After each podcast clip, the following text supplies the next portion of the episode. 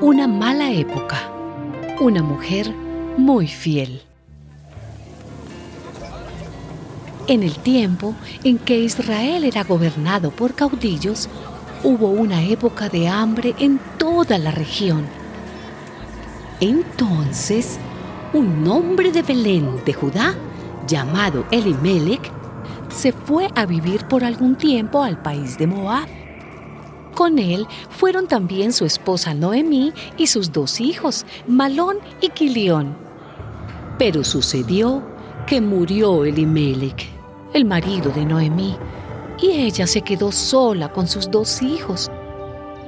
Más tarde, ellos se casaron con dos mujeres moabitas. Una de ellas se llamaba Orfá y la otra Ruth. Pero al cabo de unos diez años murieron también Malón y Quilión. Y Noemí se encontró desamparada, sin hijos y sin marido. Un día, Noemí oyó decir en Moab que el Señor se había compadecido de su pueblo y que había puesto fin a la época de hambre.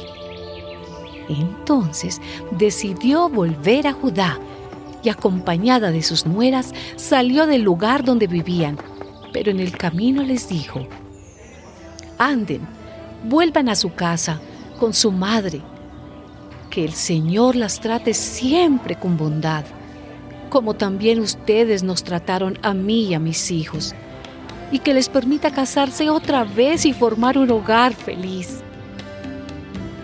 Luego, Noemí les dio un beso de despedida, pero ellas se echaron a llorar y le dijeron, No, nosotras volveremos contigo a tu país. Noemí insistió, Váyanse, hijas mías, ¿para qué quieren seguir conmigo? Yo ya no voy a tener más hijos que puedan casarse con ustedes. Ellas se pusieron a llorar nuevamente. Por fin, Orfá se despidió de su suegra con un beso. Pero Ruth se quedó con ella. Entonces Noemí le dijo, Mira, tu concuñada se vuelve a su país y a sus dioses. Vete tú con ella. Pero Ruth le contestó, no me pidas que te deje y que me separe de ti. Iré a donde tú vayas y viviré donde tú vivas. Tu pueblo será mi pueblo y tu Dios será mi Dios.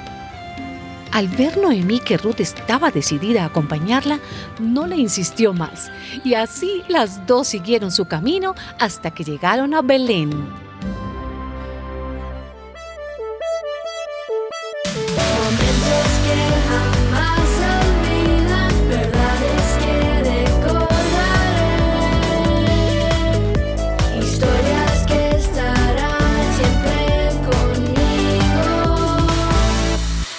Conmigo.